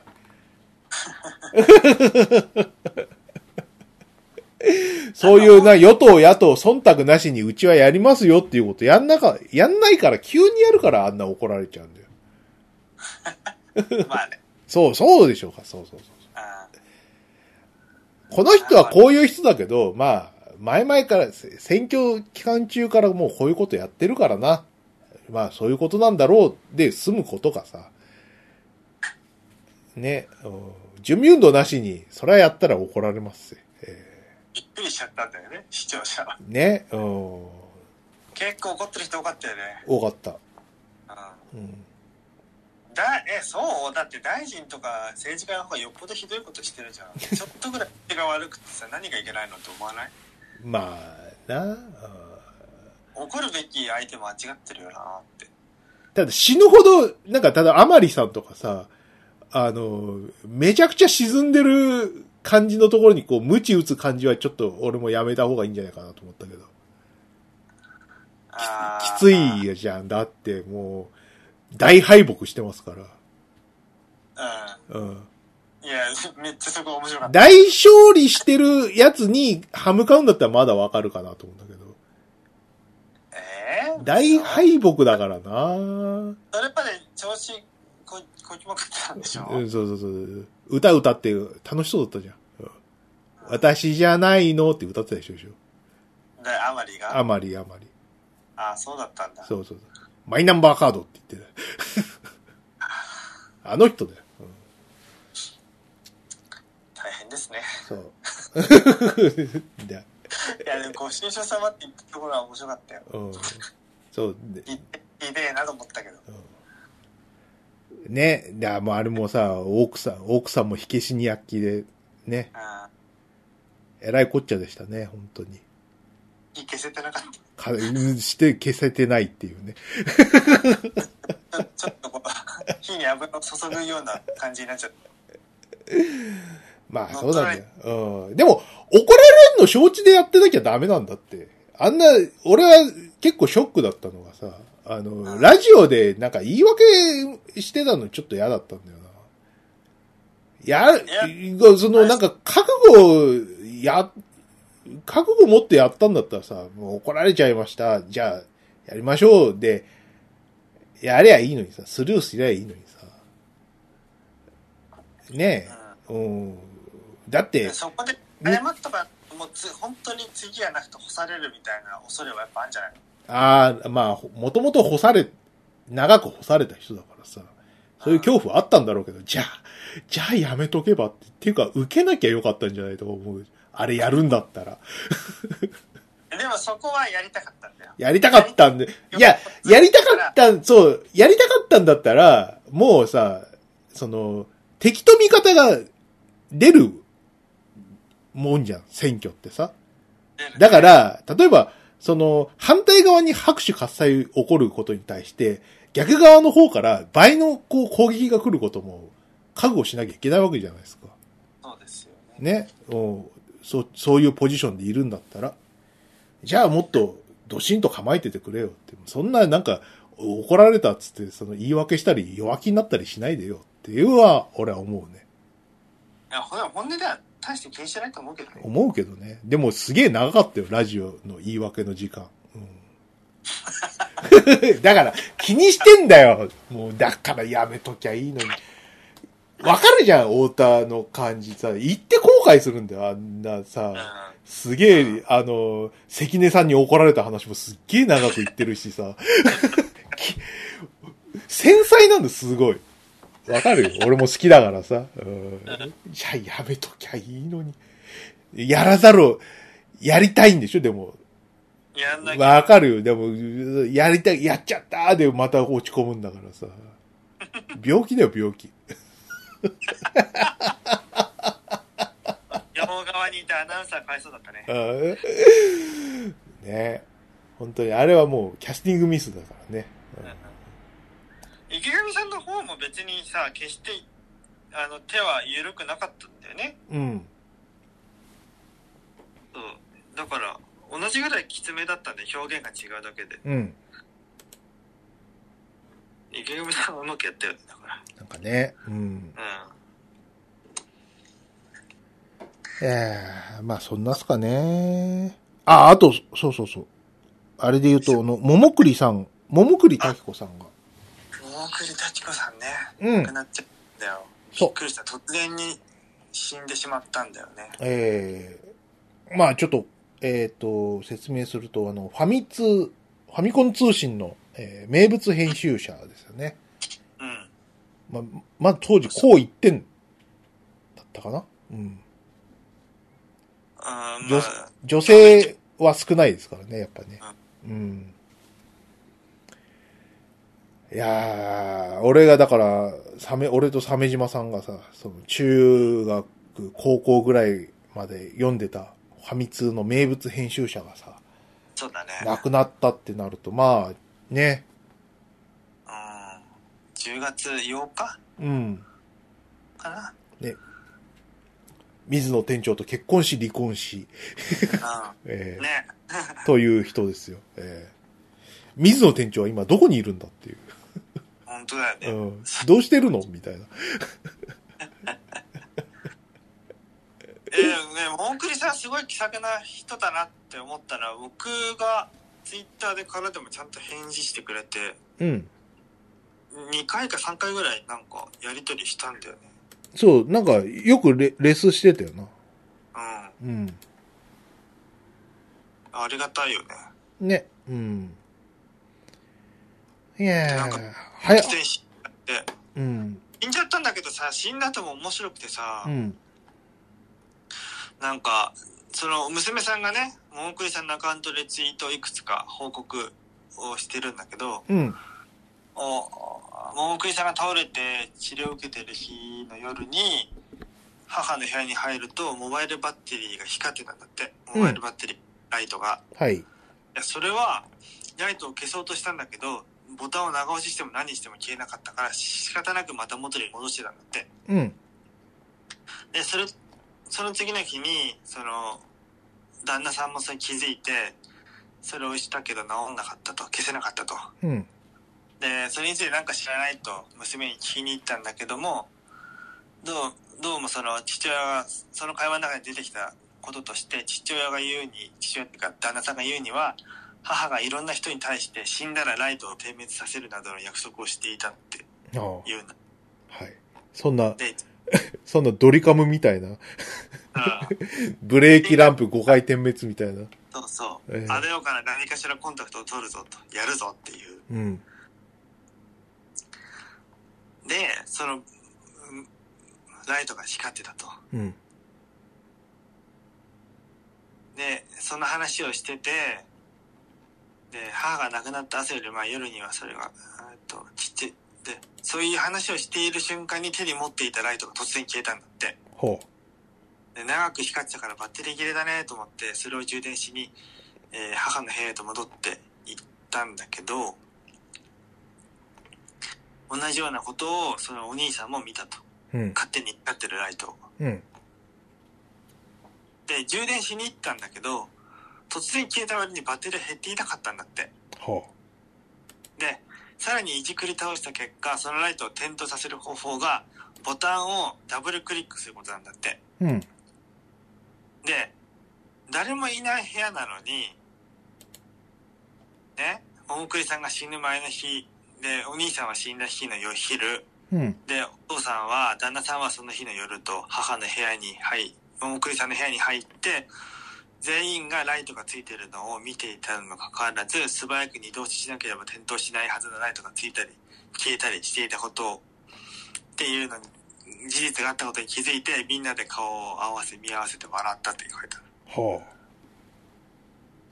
すげえと思って。う。そっか。ほ四十九日まで全く安心できないと思って。う。なるほどね。はいうん。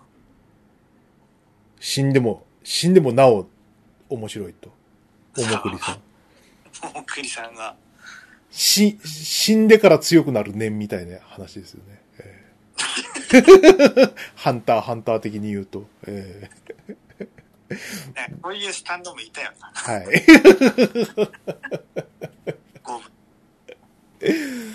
まあ面白かったですよ。あのー当時ね、PC エンジン通信ってあの、うんファミコン通信の中の一、あの、コーナーとかね、読者コーナー。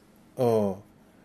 渋谷陽一と犬重さんだっけ？と、犬重さんと桃栗滝子ね。懐か、懐かしい顔ぶれですね、本当に。渋谷陽一はあの、ロッキンオンじゃない方のって言わなきゃいけない。基本じゃない方ない方のアーケードマニアックスの方の人ですね。うんえー、ねえ、まあ、えーでも早い、早いよな。まだ50いくつぐらい？うん。だよね、多分ね。早いよ。死因は何だったんだっけ？なんか、こう休止したからなんか、ね、うん。脳梗塞みたいな、なんかそんな感じの、じゃなかったっけ？まあね、まあ、あの、不思議じゃないけどね。なんか、早い、早いとは思うけどさ、うん。あの、不節制してたら、あの、50待たずに死にますよ、やっぱり。あの、俺の友達でもし死んでる人いますんで。え？いるいる。うん。ー、同年代で？同年代っていうか、同同窓、同級生で死んでるやついますよ。そうなんだ。まあね、そら、40過ぎたら、まあ自分の体の管理はね、自分でやんないとダメですね。はそうだね。い。ね、この度、まあ、それはもう、ひしひしと感じましたよ。あのあ、健康診断もちゃんと行って、えー明日映画行くって言ったけど、もう献血行こうかな。献血？うん。うん、献血、献血、あの、楽しいよ。あの、血液検査してくれるし。ああ、うんはいはいはい。それで、あの、体の調子とかわかるしさ。うん。ああ。いや、いいかもしんないですね。ね。うん、まあ、40は、はや、言い過ぎだけど、まあ、50、50、60で、ね、死にかけるなんて、ありそうな話だけどね。ありえるよね。あり得るよ。おー本当に。寝ない自慢とかしてたような人は。寝ない自慢したら60で死ぬってのは、あらゆる漫画家がもう実証してますんで。うん。ええだよくないんだよ、仕事は体に。仕事体に良くないですね。えうん。ほんと国を挙げてね、やっぱり水曜日を休みにするべきだと思いますよ。え そうですね。ええ水曜を休みにする政党ができたら、俺はそこに投票するよ。はい。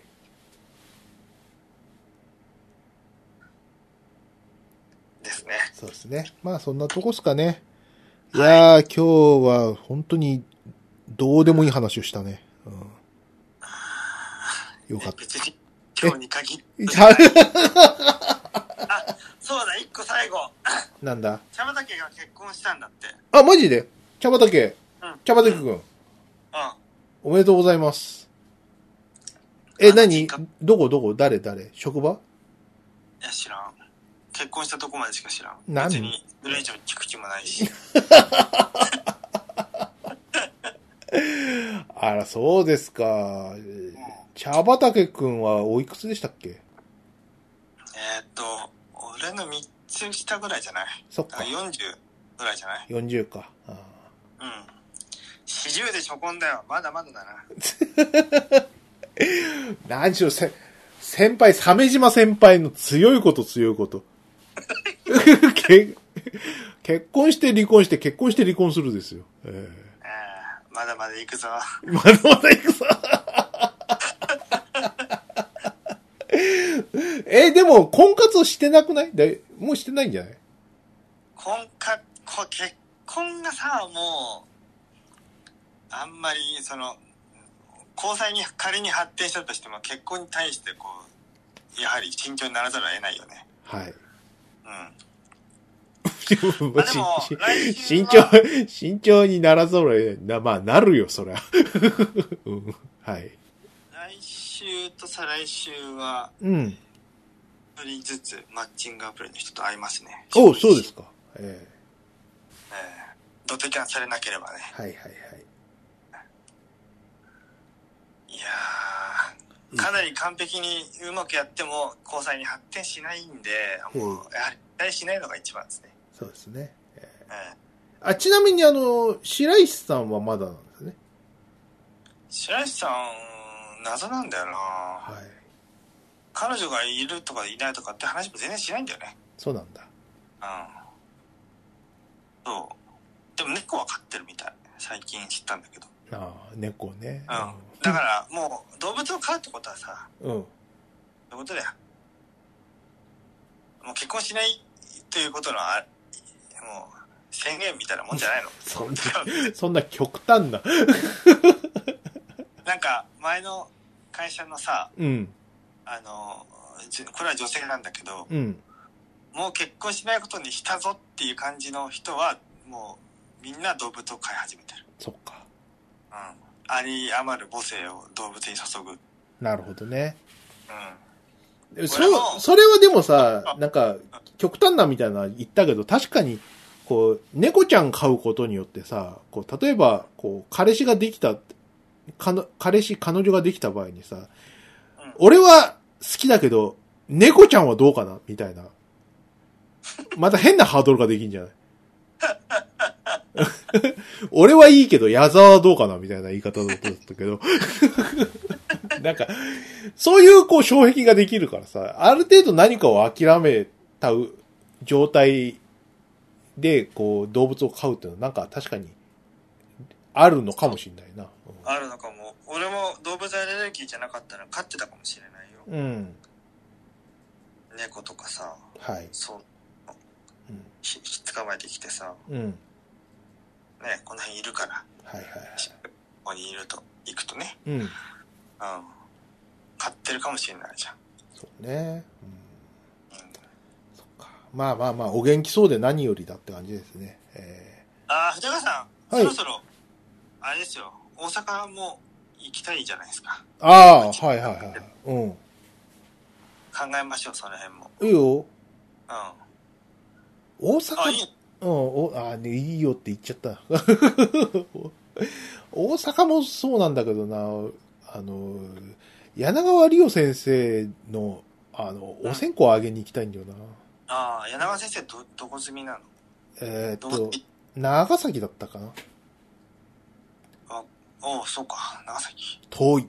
うん、遠いね遠いんだよ。でもお世話になったしな、飛行機かな。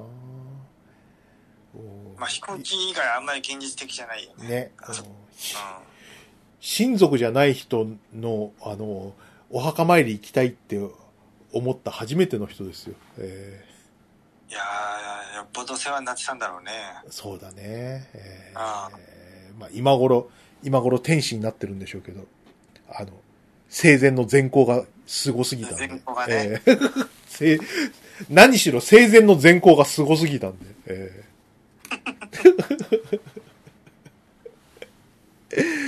ね、コロナ、コロナ云々でね、なかなかそういうことはできなかったんですけど、うん。